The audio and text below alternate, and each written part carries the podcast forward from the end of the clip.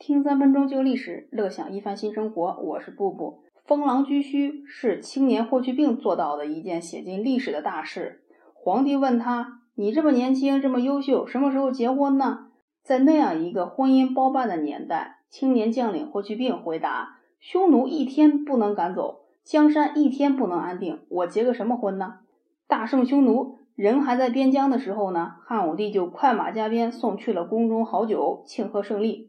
二十岁不到的这位将军，把酒洒到了河里，分给士兵们享用，让士兵们都能够沾染到一点皇帝给的殊荣。除了这两件职业生涯上的大事啊，私底下里霍去病也做了一件非同小可的事情。霍去病啊，杀了飞将军李广的小儿子。飞将军李广随卫青出征匈奴的时候呢，是刘彻实在是不忍心看老将军这么大年纪了还没有封上侯爵，正想着趁着允许他出马，这次打个胜仗。给老将军赶个末班车的安慰好了，哪知道战场不利，李广一行人呢迷了路，迷路回来可是得受罚的。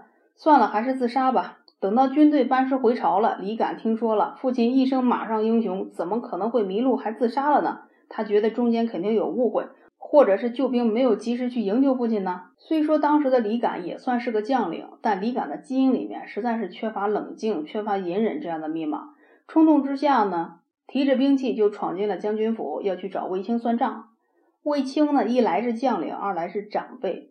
如果将领要对每个下属的死亡都负责的话，那么凌迟也是不够的。以下犯上呢，却是真正的犯了军纪。卫青此时选择了去做一个长辈，虽说下属的儿子乱了军纪，危及了将领的生命，卫青并没有生气，也没有要惩罚李敢。青年将军霍去病一听说将军舅舅被刺伤了。提着弓箭就去找李敢，一箭就把李敢给射死了。因为李敢有错在先，所以霍去病去射杀李敢的时候呢，也算是整顿军纪。可是呢，李敢是有过大功劳的飞将军李广的唯一的儿子了。武帝为了顾及飞将军李广的灵魂，也为了安慰满朝的同情心，就在这件事情上惩罚了一下霍去病。霍去病呢，是在虚岁二十三岁的时候英年早逝。